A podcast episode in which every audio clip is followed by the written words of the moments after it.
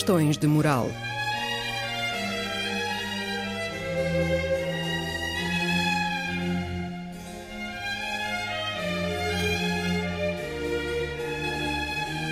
Escrito e apresentado por Joel Costa.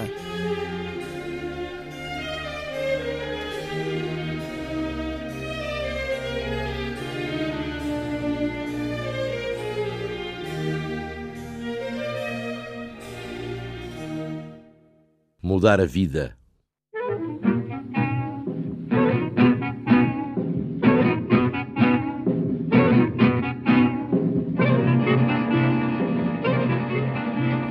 Sim, sim, eu disse mudar a vida, não disse mudar de vida.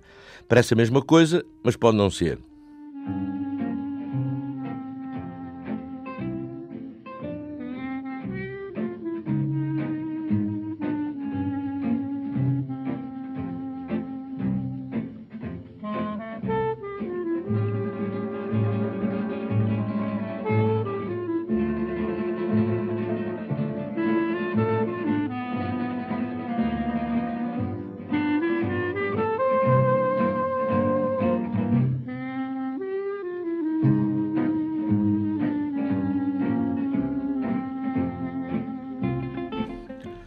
Assunto deste programa foi-me sugerido há anos, há uns bons anos, ao rever um filme, um filme de um cineasta que admiro superlativamente, Woody Allen. O filme chama-se Another Woman, uma outra mulher, literalmente, em português.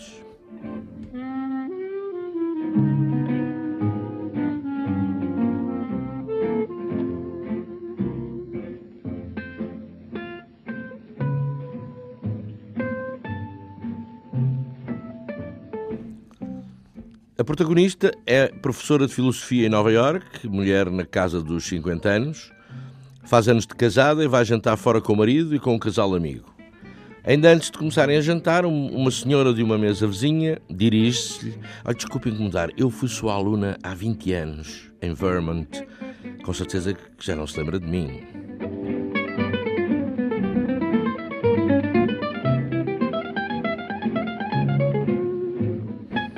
Mas a professora tinha uma ideia daquela cara. Sabe, a senhora mudou a minha vida. Eu? Mudei a sua vida, sim. A senhora era uma inspiração para mim, para todas as mulheres do Departamento de Filosofia. Lembro-me das suas aulas. Lembro-me de uma conferência sua sobre ética e responsabilidade moral. As suas ideias ainda hoje me inspiram. A professora ouve a amiga, ouve a antiga aluna com expressão embaraçada, mesmo encavacada. Acho natural. Ela pensou ouvindo com que cara ficaria se lhe dissessem uma coisa parecida. Só lhe queria dizer isto.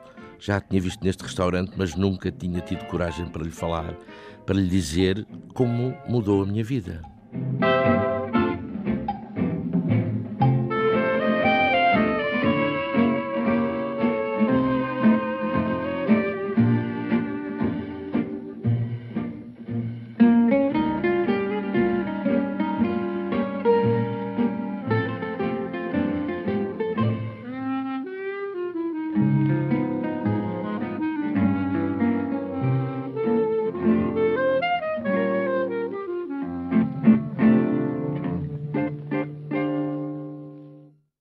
Oh, como um professor podia concorrer para uma mudança de vida? Noutros tempos? Ainda hoje? Hum, não sei. Seja como for, nunca tive, eu, eu nunca tive essa sorte. Se alguns professores me mudaram a vida foi no sentido de nunca mais os frequentar.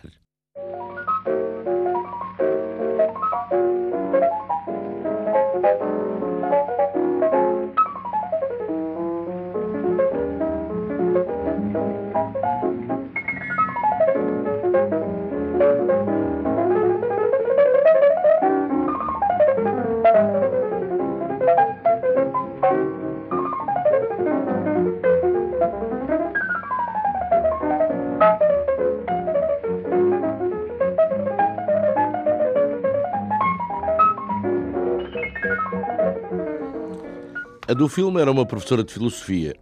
Não sei se estou enganado, mas julgo ter ouvido dizer há tempos que se pensava em acabar com as aulas de filosofia no liceu. Não sei se é verdade. Não sei se aconteceu mesmo. Mas outro dia ouvi dizer que não há alunos nas faculdades de letras, que o ensino das humanidades está pela hora da morte, sendo a música dos tempos aquela que indubitavelmente é, tais licenciaturas devem ser passaportes para o desemprego. E até me admira que tal não tenha sido, se não o foi, decidido há mais tempo.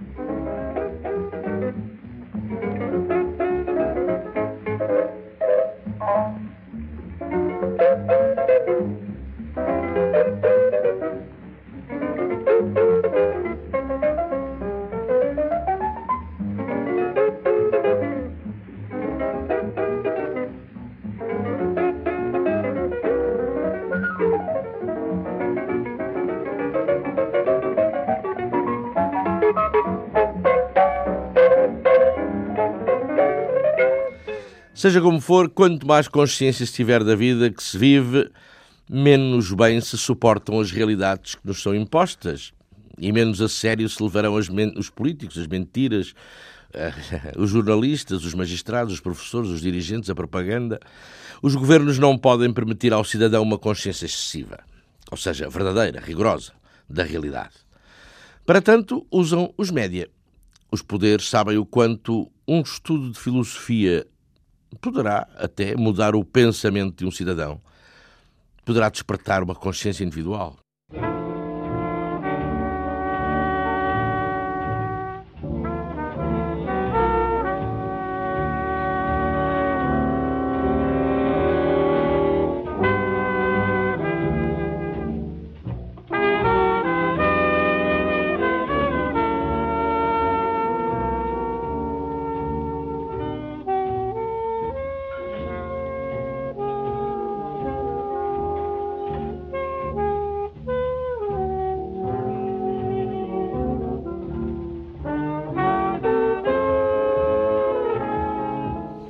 Filosofia ensina a pensar. Se não ensina, devia ensinar a pensar. O que é coisa posta fora de moda? Porque há que consumir e acreditar no que se vê na televisão. E se o pensar ficou fora de moda por alguma razão superiormente determinada, foi. Pensar pode ser um perigo, até para as instituições. Um perigo para a credibilidade das hierarquias decisórias. Disciplina que ensina a pensar é um incômodo para os poderes. Se ensina a pensar, até pode ensinar a falar a escrever. É fator de desenvolvimento mental, desmascarar as pesporrências, coisa proibida em Portugal. E não só, o que é pior.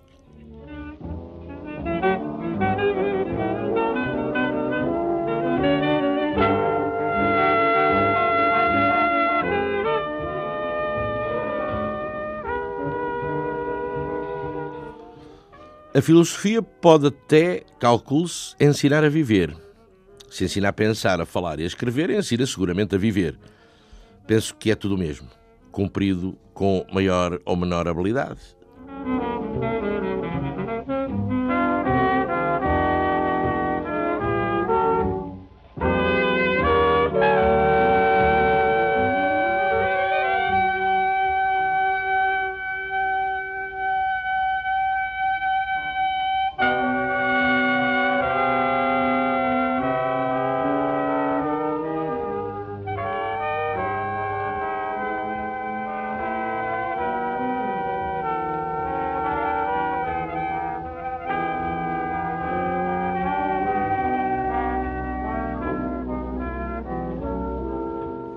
O ator e realizador americano Dennis Hopper, suponho que já falecido, numa entrevista que lhe ouvi há anos, dizia a todo momento, a propósito de um filme, de um livro, de uma personalidade que conhecera e o impressionara, a todo momento dizia que tinham sido encontros e experiências que lhe haviam mudado a maneira de encarar a vida, que lhe tinham mudado a vida.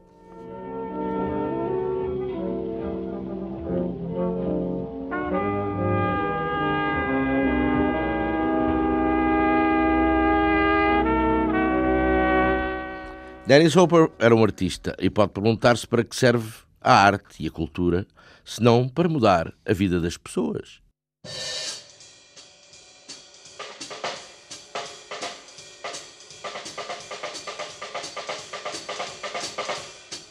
Pois é, é.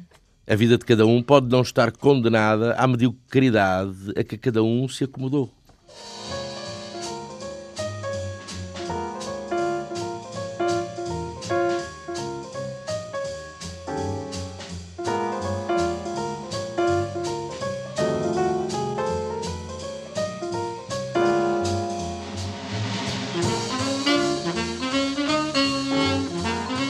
Quantas vezes, quantas vezes dizemos a nós mesmos e aos outros: Ah, isto não é vida. Ou isto não é vida para mim.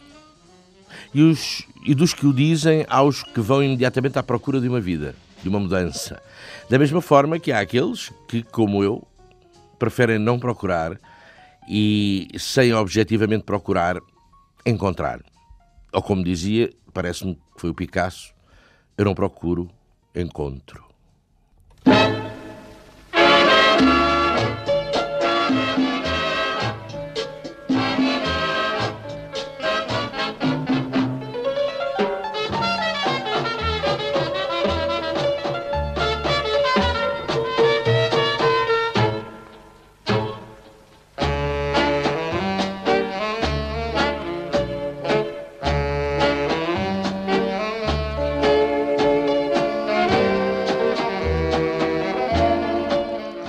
aos que ficam à espera que a vida deles mude, sem procurarem e sem disponibilidade para encontrar.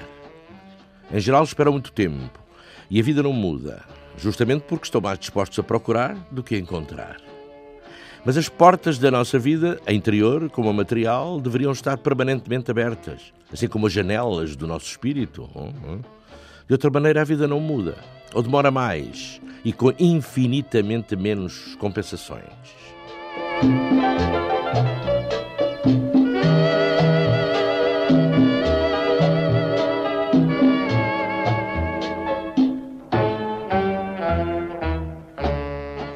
Mudar a vida. Pode ser uma banalidade que se diz como qualquer outra, que se diz e nunca se faz, que não acontece. Pode ser uma fórmula, porque também podemos pensar que num arco de 70, 80 anos de duração de uma vida, ela realmente pouco muda não crescemos assim tanto como, como isso. Mas o mudar até pode não passar, o que não, o que não acho pouco, pode não passar de um retorno às origens, aos valores fundacionais da nossa personalidade.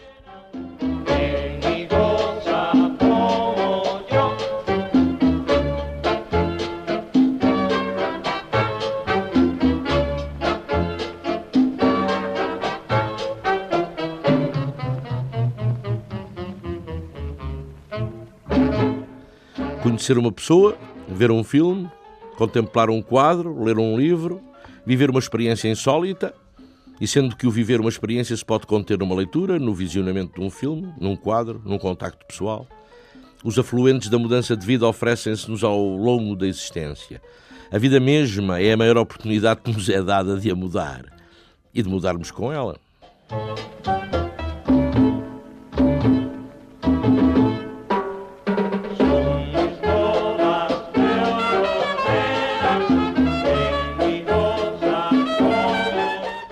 Para que teria servido a grande literatura se não nos tivesse dado pistas novas sobre nós e sobre o nosso viver?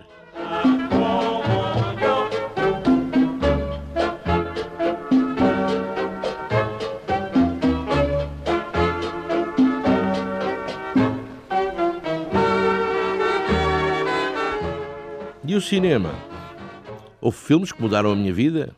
Dois, três, talvez quatro, sei lá, em épocas diversas. Gostaria de o fazer, mas seria fastidioso e longo dizer aqui e agora quais, o como, o quando e o porquê.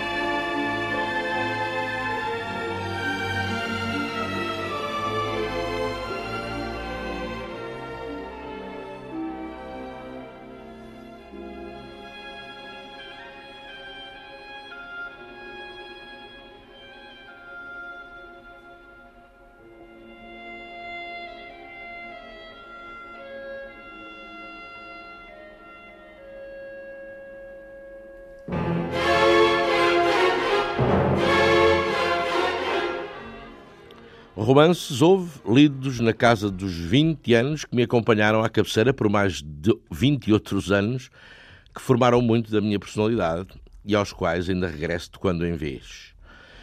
Dois, três, quatro, cinco filmes houve que me iniciaram ou me indicaram alguns caminhos possíveis e diferentes de vida, da vida a que o chato destino me teria compelido se eu não tivesse visto aqueles filmes, se eu não os tivesse encontrado, e caminhos que eu evitei percorrer.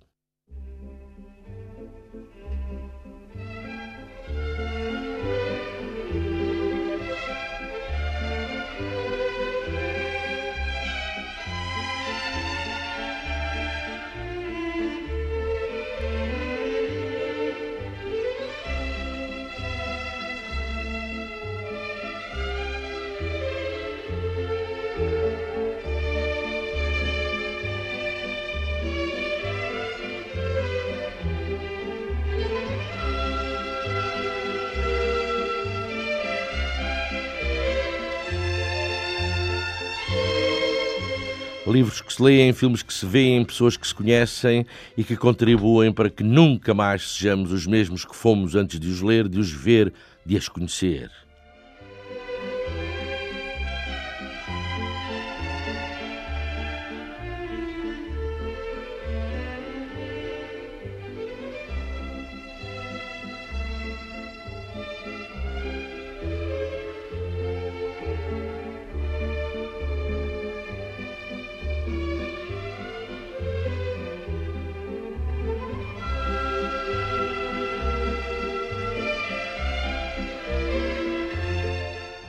Vida é experiência constante. Mudar a vida pode responder a uma necessidade de mudar de experiências, de as procurar, experiências novas, outras, ou de as reviver, velhas.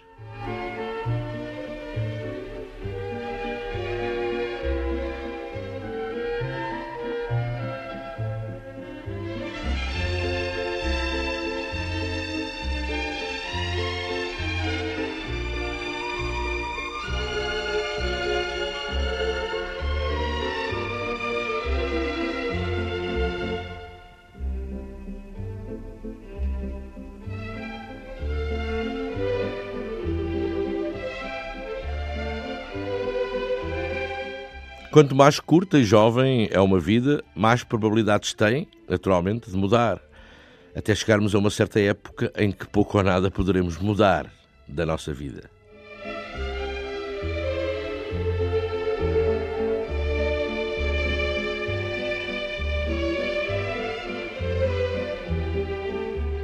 Mudar da nossa vida, quer eu dizer, mudar a nossa vida.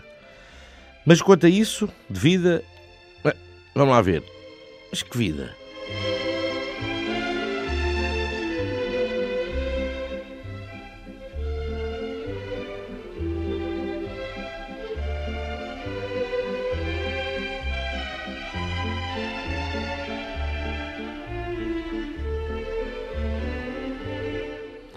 Pois com certeza que há a vida exterior Há a vida interior, há a vida física, concreta, há a vida íntima, reservada, às vezes secreta. Há o sonho, que faz parte da vida mais íntima, sim senhor. Há aquela vida, aquela estranha, misteriosa vida, a vida sexual. Há a vida profissional, todas elas imbricadas numa só. Há muita vida para viver e várias vidas à espera de mudar.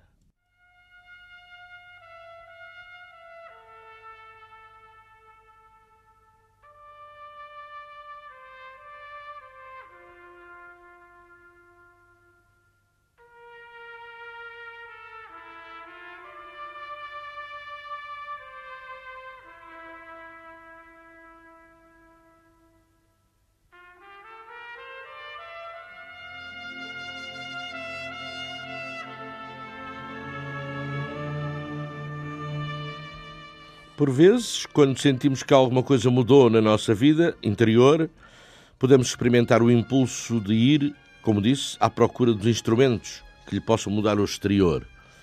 E sem garantia de que esse exterior possa mudar um dia em tempo útil. Mas logo que a nossa vida interior, nela sentimos aquele clique, metade do caminho da mudança pode estar andado. pode nem ser para uma vida materialmente melhor, pode ser só para uma experiência diferente.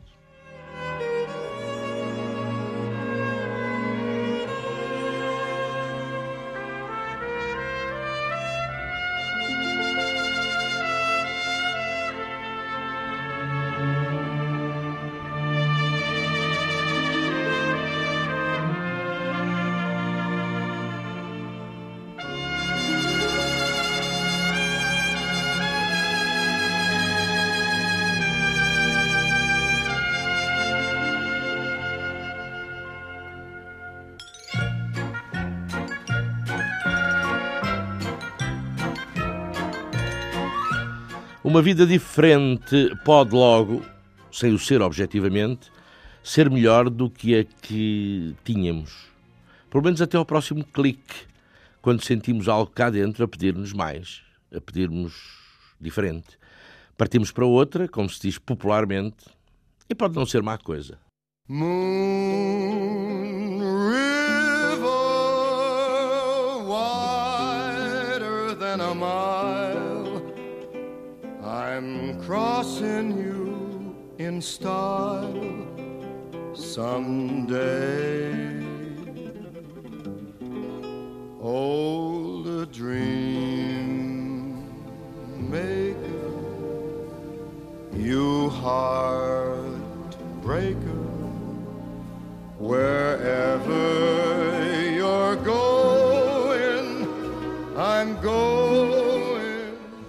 Uma vida diferente. ah, enfim, nós não temos só uma vida. Nós temos várias vidas. Estava a falar em vidas diferentes, mas nós temos várias vidas. E em verdade vos digo, meus irmãos, que mal de nós só tivermos uma vida para viver. E essa é chata e triste, de certeza. E as vidas que temos em nós mudam e dão lugar a outras. Ou ficam na mesma. Se é que se pode dizer que alguma coisa à face da terra e no imparável rolar do tempo fica na mesma.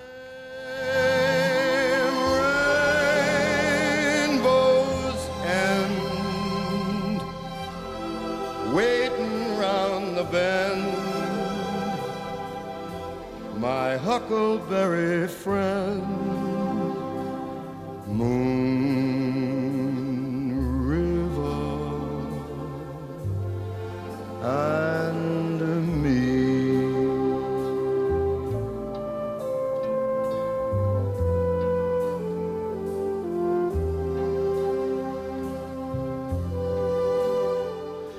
Chegados a certa idade, depois das diversas mudanças que se operaram em nós e na nossa vida, podemos concluir que essa vida, afinal, pouco mudou. Ou que nunca na nossa vida houve mudanças essenciais. Talvez por não termos aproveitado ao máximo as ocasiões que a própria nossa vida e destino nos ofereceram para mudar alguma coisa. E quando assim é, chegados a certa idade, verificamos com algum desconsolo que a grande e épica vida que foi a nossa e que foi única ficou de súbito mais pequena muito mais pequena. drifters off to see the world. There's such a lot of world. De entre as experiências artísticas, talvez a música, arte abstrata, sons que sempre sonhamos tornar concretos ao sabor da nossa disposição íntima e dos nossos sentimentos, talvez a música, digo eu, seja a que menos ensejos nos proporcione de mudar a nossa vida. A audição da grande música pode criar-nos a tendência fácil de nos comprazermos com aquilo que somos, que fazemos, que pensamos, imutável.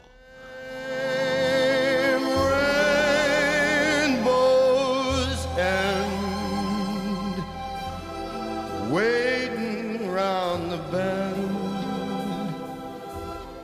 A música pode ser fator de estabilização de vivências, não tanto de mudanças. Uma companhia passiva nas nossas viagens existenciais e não tanto um motor de mudanças profundas de visão e de percepções. Pode ser, não sei. Cada um sabe de si, mas prometo que vou pensar nisso. river and me.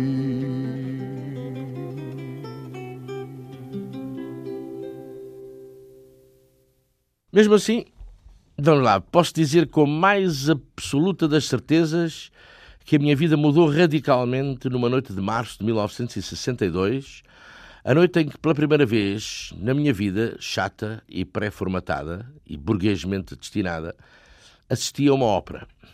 Coliseu, Simão Bocanegra, com Tito Gobi no papel titular.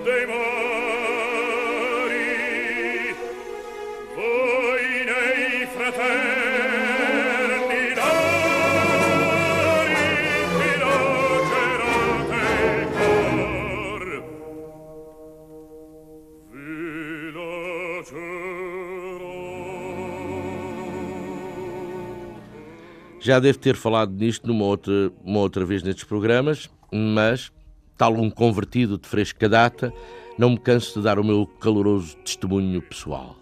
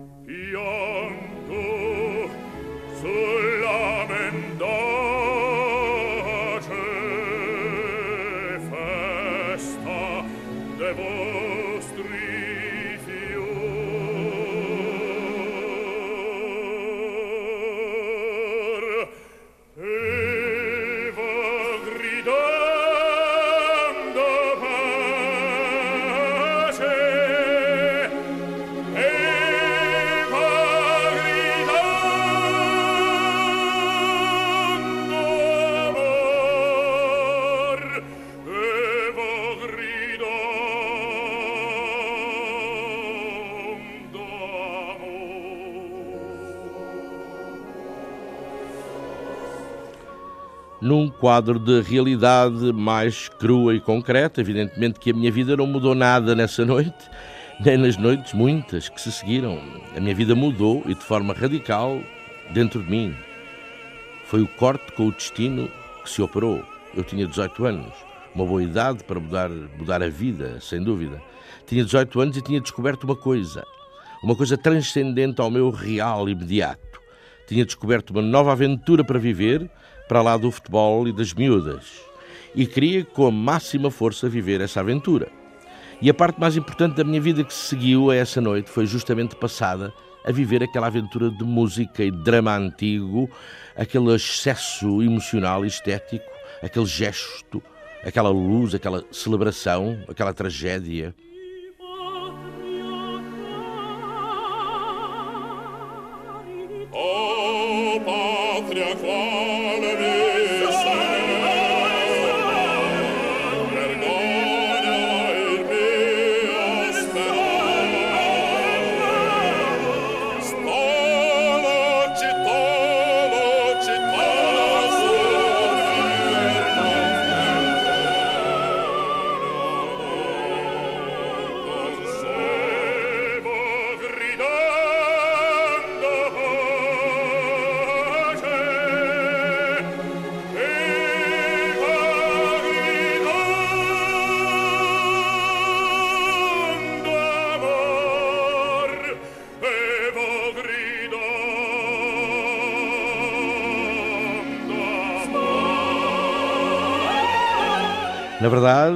Que então pensei foi que gostaria de ter uma atividade ou profissão que me levasse a viver a aventura o mais por dentro possível, como participante da cerimónia. Não sabia como nem a fazer o quê, mas fiquei a saber que não descansaria enquanto não achasse maneira de mudar a minha vida naquele sentido.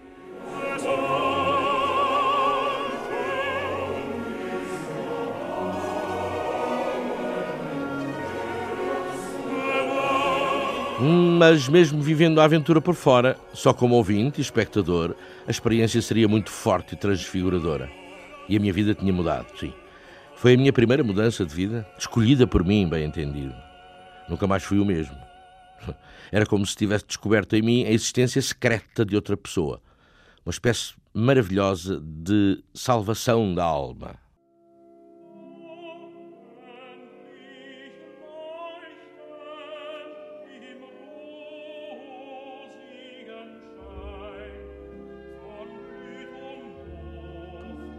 Até que chega o dia em que a minha vida muda mesmo naquele sentido. E a minha vida real tornou-se irreal. Maravilhosamente irreal na sua realidade. Podia ter acontecido uns anitos mais cedo, mas havia uma coisa a que era preciso prestar atenção na época e que se chamou Guerra Colonial.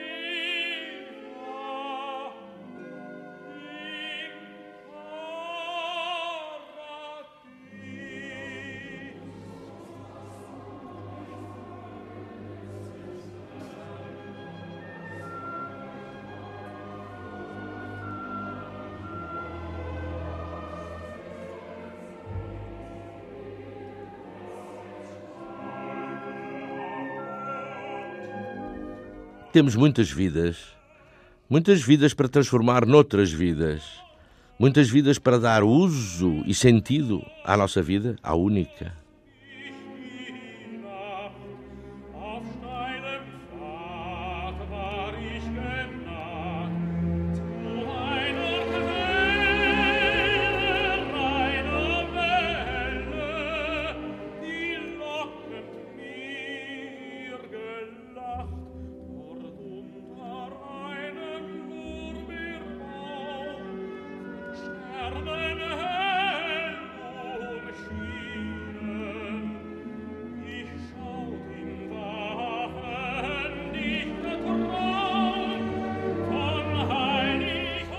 Ai, ai de quem tenha só uma vida, repito.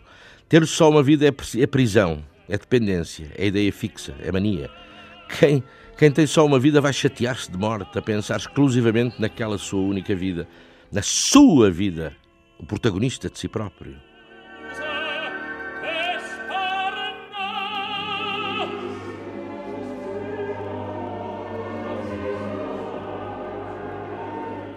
Mas também haverá que pensar e mudar as vidas que não são a nossa. Sim, também, quando somos o, o, o, encontro de alguém, somos nós o encontro de alguém, somos nós a experiência que alguém achou, alguém achou em nós e lhe mudou a vida. Sermos a modos que a professora do filme do Woody Allen.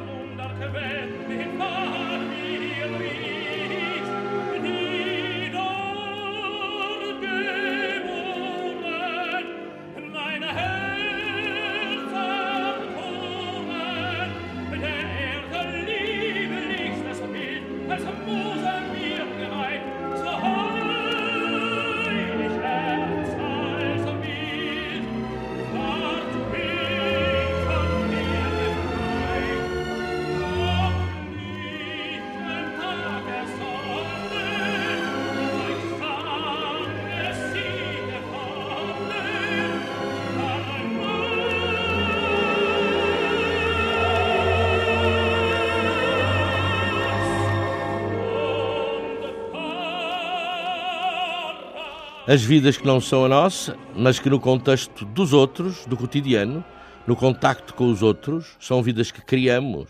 Uma vida de outros criada em nós. O encontro, a experiência, a troca, sempre. E inventamos em nós e para nós as vidas dos outros. Imaginamos cenas, roupas, móveis, tudo o que se passa com, com outros. E ponderamos e criticamos e aconselhamos as atitudes e as decisões dos outros como se fossem as nossas, as vidas que outros nos contam como suas solidarizamos-nos, repudiamos, entusiasmamos, desesperamos. Vidas que, dependendo das afeições ou da proximidade que temos deles e com eles, passam a ser parte da nossa vida e a ser uma alegria ou uma relação para nós.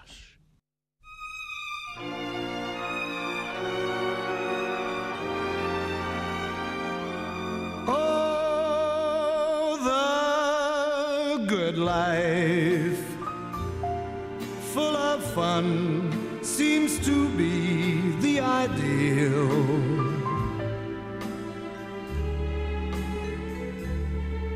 Mm, the good life lets you hide all the sadness you feel.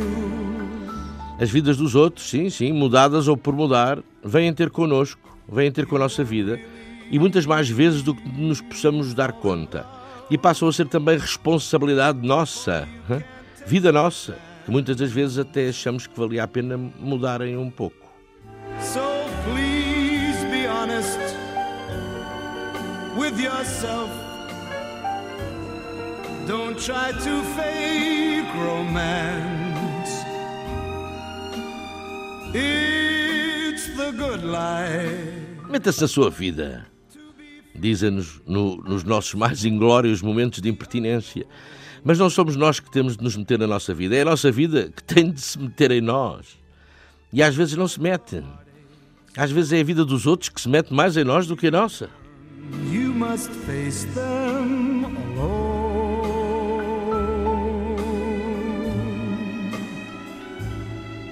Please remember,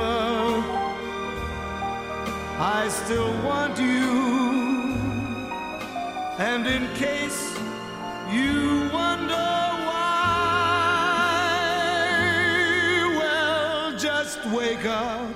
E desde logo porque a minha vida não sou eu, era o que faltava. Eu sou eu e a minha vida é a minha vida. Eu não posso mudar, não me posso mudar muito, mas à minha vida posso. Quantas vezes uma tarefa, uma obrigação nos leva a dizer: "Ah, eu não tenho vida para isto". Lá está a independência. Eu tenho que poder mandar na minha vida e não é a minha vida que tem que mandar em mim, embora muitas vezes o seja. Quer dizer, eu tenho vida, a vida que se foi criando e que eu criei em mim, para mim, e que pode ou não permitir-me fazer isto ou aquilo em vez daquilo ou daquele outro.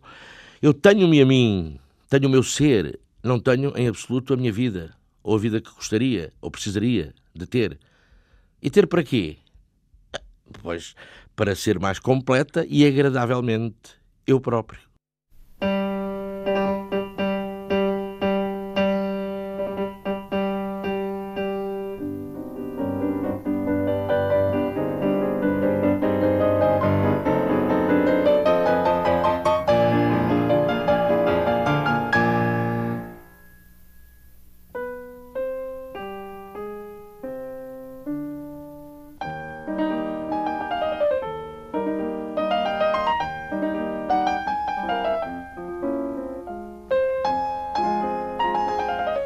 Muitas vezes não tenho é tempo. Tempo para ter vida. E se não tenho tempo, não tenho vida. Porque vida é tempo. E tempo limitado. E condicionado. E contado. Vida é tempo e vida é talento e ou inépcia. A minha vida é o espaço e é o tempo e é a ação que me concedo, ou, ou os outros me concedem, ou a vida mesma me concede, de ser eu. Mas a minha vida não sou eu. Mal de mim, se fosse, era uma limitação demasiada.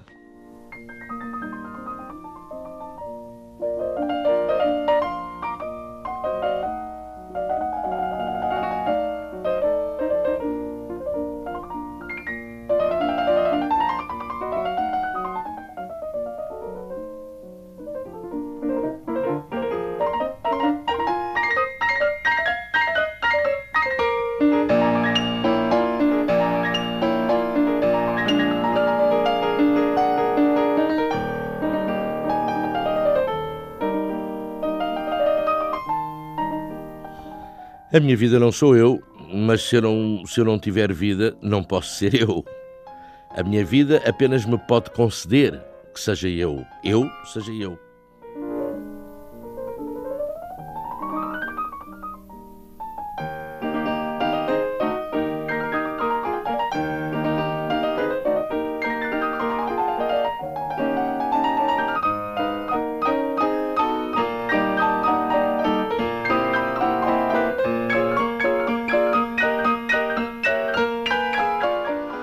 Minha vida, pois, é um meio.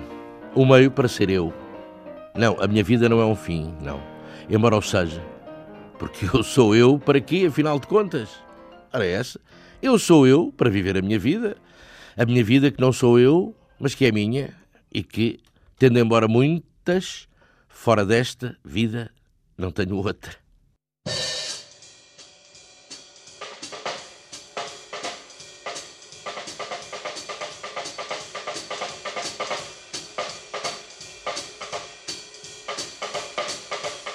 Um outro filme, e por sinal também do Woody Allen, Ana e Suas Irmãs. Um filme visto uma vez, duas, e que revisto em certa idade mudou a minha vida. E mudou no sentido de lhes bater os contornos perfeitos de vida, os contornos ideais, optimísticos. Uma banalidade também, mas muito poderosa.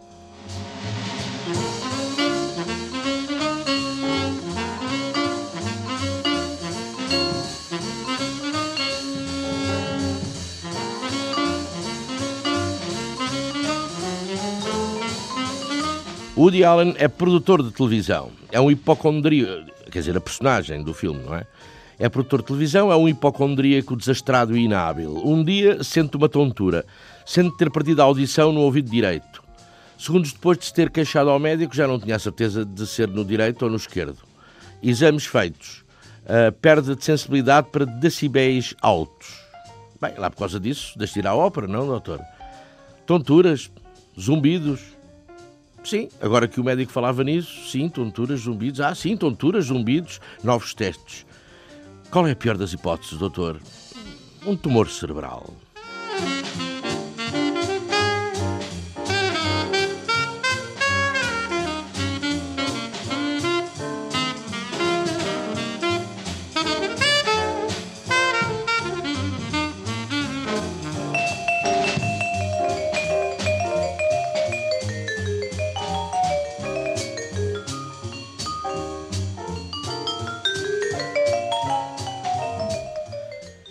Woody Allen vive em pânico antes dos novos testes. Houve campainhas a tocar. Pergunta à secretária se também houve campainhas a tocar. Ela diz sim, sim, houve. Há dois telefones a tocar ao mesmo tempo no, no gabinete.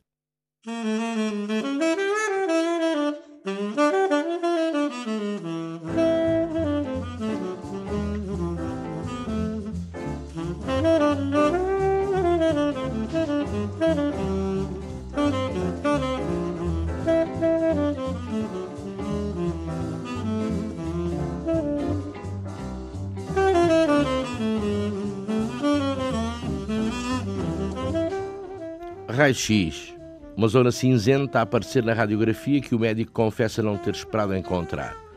Recomenda-se um TAC ao cérebro. Woody Allen sai do hospital desfeito.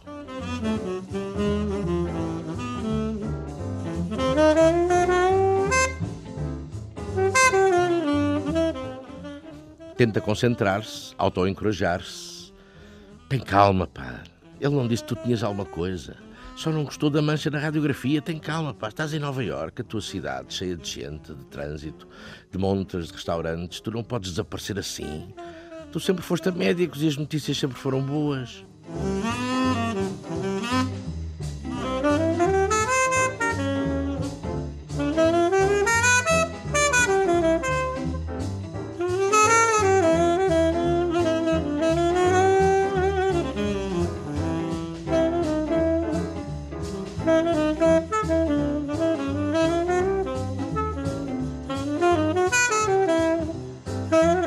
Médico dispõe as chapas, mostra-lhe o tumor, só para lhe dizer que a operação ao cérebro não iria resolver nada. O Uri Allen sente-se a contas com a eternidade.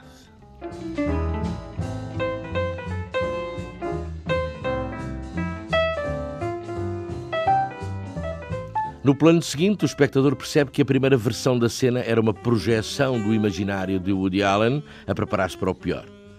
Na segunda versão, o médico dispõe as chapas e diz que está tudo bem, não há motivo para alarme, ele não tem nada no cérebro.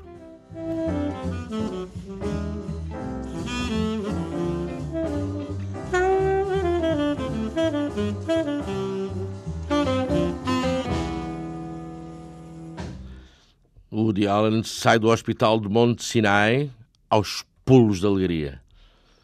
Era como se tivesse adquirido uma nova vida. O resultado favorável dos exames mudara-lhe a vida.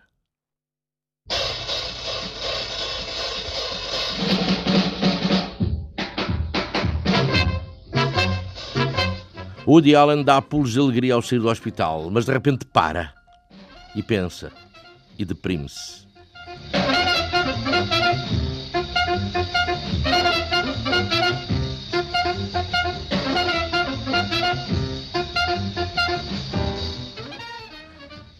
Pensa, estamos presos por um fio. As coisas, tudo, de um momento para o outro, podem perder o sentido. Mas ele não estava a morrer com um tumor no cérebro. Pois não, não estava. Por agora. Não vou morrer hoje, nem amanhã, nem depois da manhã, mas um dia estarei nessa situação. E essa situação, real e inevitável, é alguma coisa que ao longo da vida vamos escondendo no fundo da nossa mente. Salt peanut, salt peanut.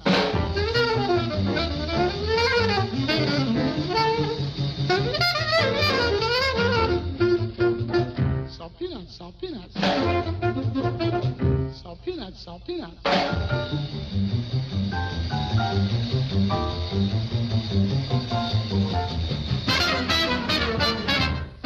E depois há uma parte com piada em que ele confessa à secretária que, na perspectiva do tumor, tinha comprado uma caçadeira para poder ter uma vida e evitar os sofrimentos do cancro. O problema eram os pais. Quer dizer, para evitar aos pais o desgosto do seu suicídio, teria de os abater primeiro. E também umas tias que eram muito afeiçoadas, teria de as matar para lhes poupar o desgosto do seu suicídio. Seria um banho de sangue. Outro problema que o tumor no cérebro lhe colocava.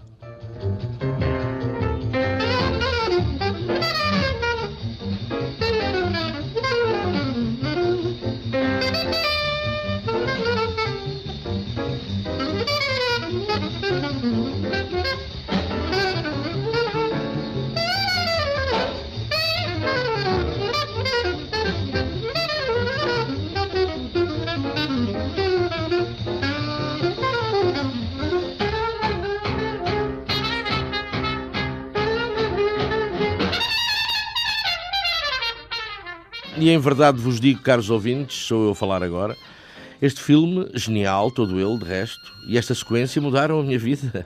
É verdade. Nunca mais pensei como pensava, ou como não pensava, despreocupadamente. Passei a pensar como a personagem do Woody Allen. Um dia estarei naquela situação.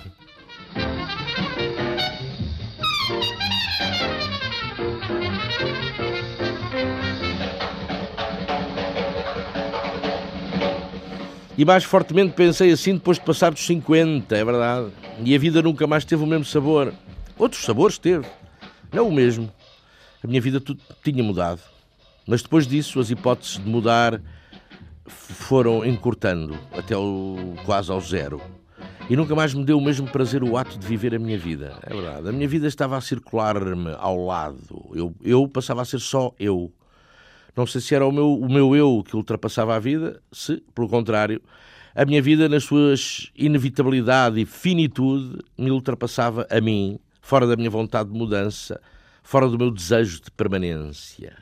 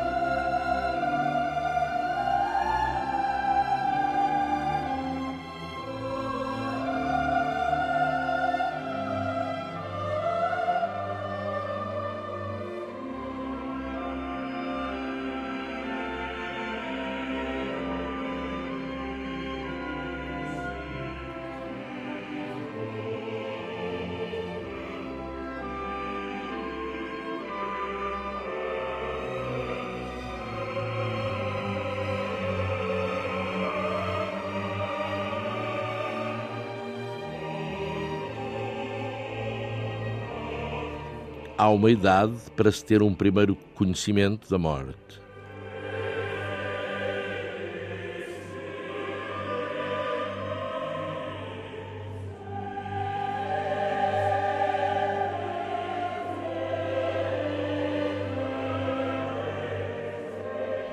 Serei eu a determinar a minha vida, a fazer a minha vida ou a fazer pela vida, como se costuma dizer? Em parte, sim, claro, é óbvio. Toda a gente sabe que sim. Vida, futuro, destino, tal como fui eu a realizar o meu passado. Uhum. Eu? Ou os outros mais do que eu? Os outros, o mundo, a geografia, a genética, a economia, a política, a família, essas entidades todas a fazerem a minha vida tanto ou muito mais do que eu a fiz? Claro que sim. Mas que vida? A exterior e visível? A interior?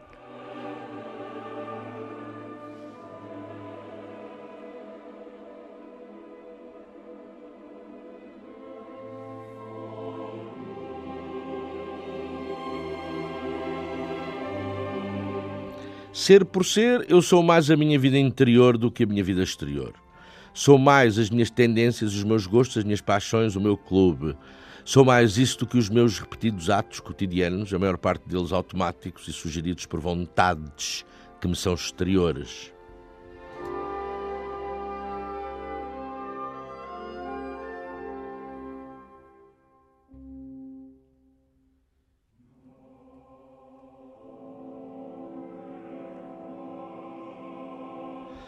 A nossa vida social, pública, pode ser uma anti-vida. Pode ser mais a vida dos outros do que a nossa.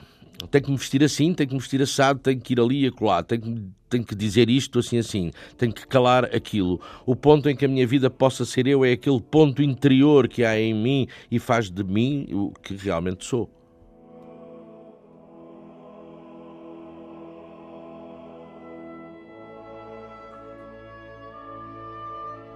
O que mais verdadeiramente, verdadeiramente eu sou e a minha vida é, pode não ser aquilo que os outros mais facilmente apreendem de mim. E agora me lembrei de alguns serial killers, ou pedófilos, ou terroristas, excelentes cidadãos, pessoas insuspeitas, bons filhos, inefáveis maridos, execráveis indivíduos. Quem são eles? Que vida verdadeira e interior é a deles? Nasceram criminosos ou mudaram por qualquer apelo, qualquer experiência, qualquer livro, qualquer filme, filme qualquer encontro? Mudaram a vida? Esse apelo estava neles, na vida interior deles? Ou chegou-lhes da vida que corre paralela, mas exterior, a eles?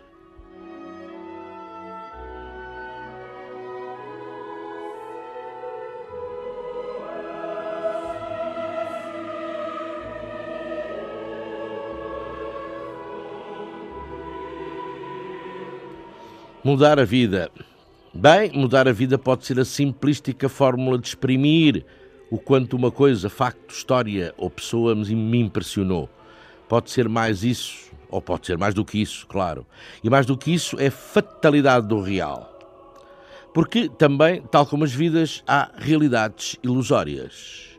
Por paradoxal que pareça, até há realidades fictícias, quero dizer, uma realidade interpretada por ela mesma, nela mesma, a viver por ela mesma, realidade.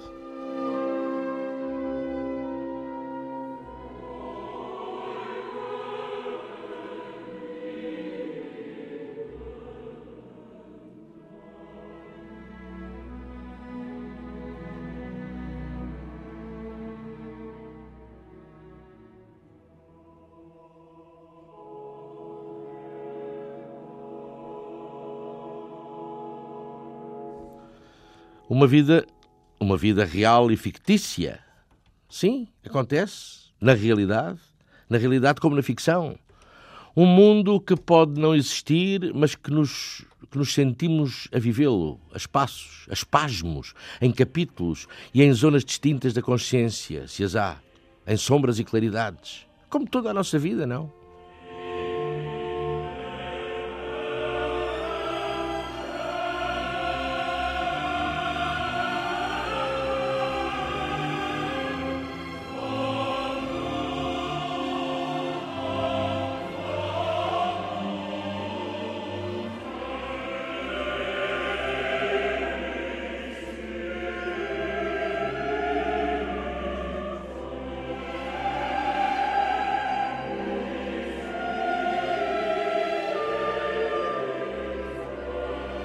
Então e vocês, Ana Almeida Dias e Cristina do Carmo, como é que vai essa vida?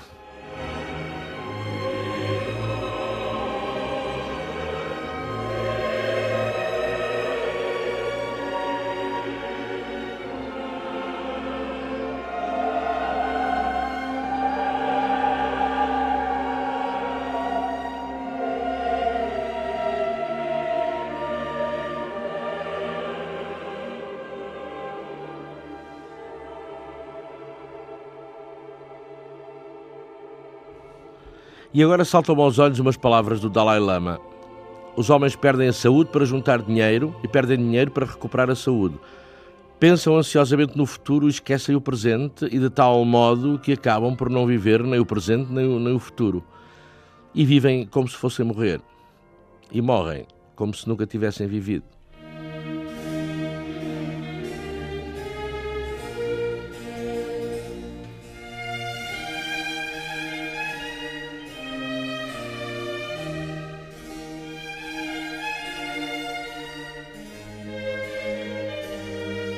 Questões de moral.